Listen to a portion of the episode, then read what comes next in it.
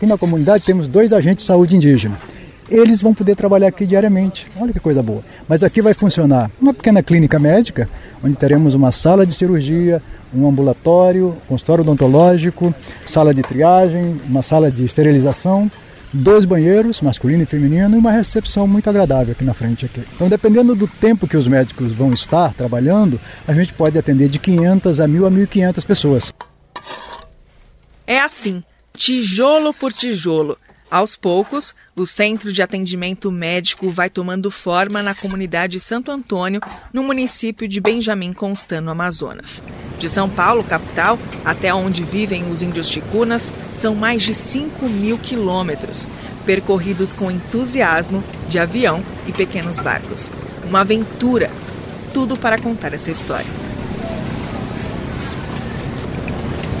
Nas ribanceiras do rio Solimões, um povo que ainda sofre com a falta de acesso à saúde e educação, mas que mantém o sorriso no rosto e os braços abertos para quem chega. O museólogo Clauber Vieira Quadros, de 59 anos, veio de passagem e acabou ficando. A ideia era participar apenas de um projeto de revitalização de museus, uma parceria entre as universidades federais do Rio de Janeiro e do Amazonas. Porém, os planos mudaram. Ele casou e constituiu família com a professora ticuna Deonor Alfredo Quadros. Lá se vão quase 18 anos. Hoje, ele é presidente da Missão Evangélica Quagu.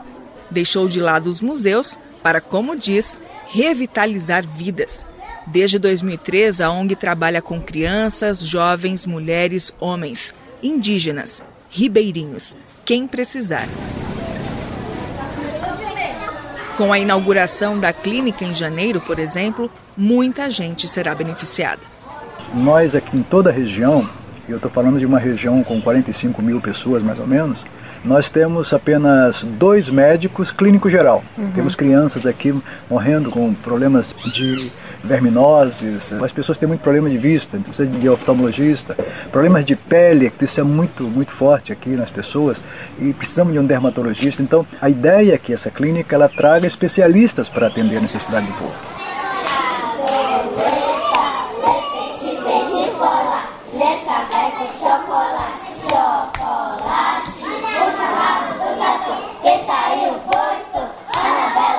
Em meio a brincadeiras, elas aprendem, são alfabetizadas. Durante a semana, as crianças recebem reforço escolar. São sabidas que só e agradecidas também pelas aulas e refeições que fazem ali. Vocês vão esquecer na hora que vai entregar o pratinho? Não!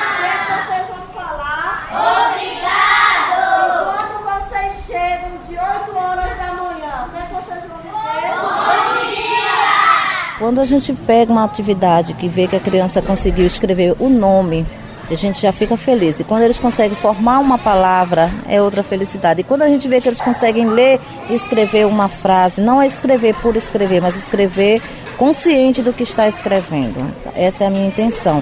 Não que eles escrevam, que eles sejam apenas copiadores.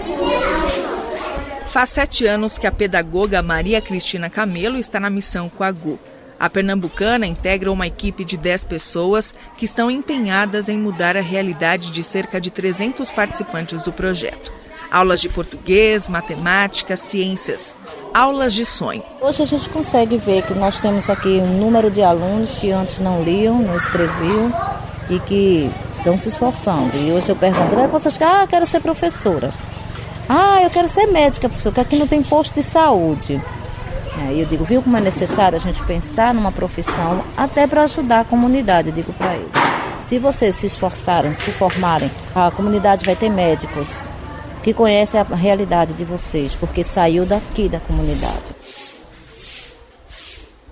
Eu vi que você estava varrendo também. Aqui se faz de tudo. Sim, tem que fazer de tudo. Você perguntou como é que é a minha dia a dia aqui, né?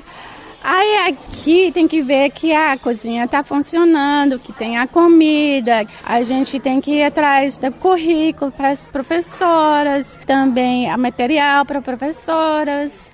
Está pronta a receber as crianças. A norte-americana Anne-Marie Von Chance coordena os profissionais que atuam na ONG. Ela está no Brasil desde 1994 sabe a importância do ensino e do envolvimento de todos no processo de aprendizagem. Cada voluntário, cada funcionário é valioso demais. Há três meses, o projeto ganhou reforço de Bárbara Nisková, 26 anos. A estudante de antropologia cultural é da República Tcheca. Nunca havia imaginado que, entre outras funções, seria professora na comunidade Santo Antônio. Eu estou trabalhando com os pequeninos aqui, com um grupo dos bebês, porque quando eu cheguei aqui, eles estavam aprendendo junto com os maiores, mas eles não sabem escrever, eles não sabem contar. Então, quando eu cheguei, eu decidi fazer um programa especial para eles. Eu gosto porque é uma experiência nova. Eu aprendi muitas coisas assim. Eu aprendi como trabalhar com os adolescentes da cultura diferente. Aos 79 anos de idade, o geólogo Nelson Ellert esbanja a disposição. Viajou de São Paulo até Benjamin Constant para dar uma força para essa turma. Ele estuda um jeito de melhorar o sistema de abastecimento de água local. É que a demanda certamente vai aumentar com a inauguração da clínica médica. Estou dedicando o resto da minha vida, até onde Deus me permitir, de atender missionários em suas necessidades mais diárias. É um pessoal que necessita de um ombro amigo e às vezes também de um bolso aberto.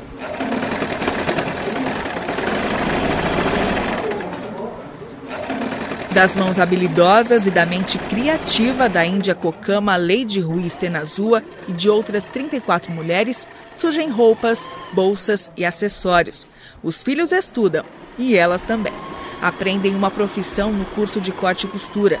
Geram renda, satisfação e contentamento. Para mim não é um trabalho realmente eu faço com amor.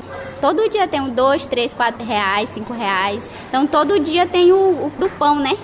Então é muito bom saber que a gente pode fazer uma coisa que está gerando renda para gente, né? Para a comunidade. Às vezes de, as pessoas saem lá para a cidade costurar, né? Mas agora na comunidade a gente tem alguém que costura. Para manter as atividades, a Missão Coagu recebe ajuda financeira de pessoas do Brasil inteiro e também do exterior. É fruto de entrega de gente inteira, seres humanos, que reconhecem que há maior felicidade em dar do que em receber.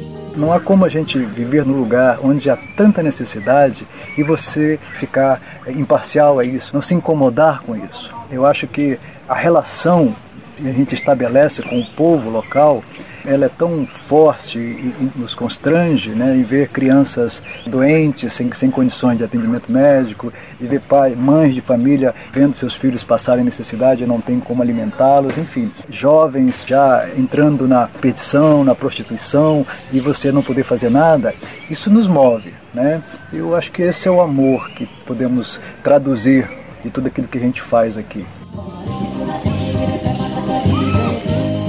Com trabalhos técnicos de Tiago Parisi, Paula Ferreira, Rádio Transmundial.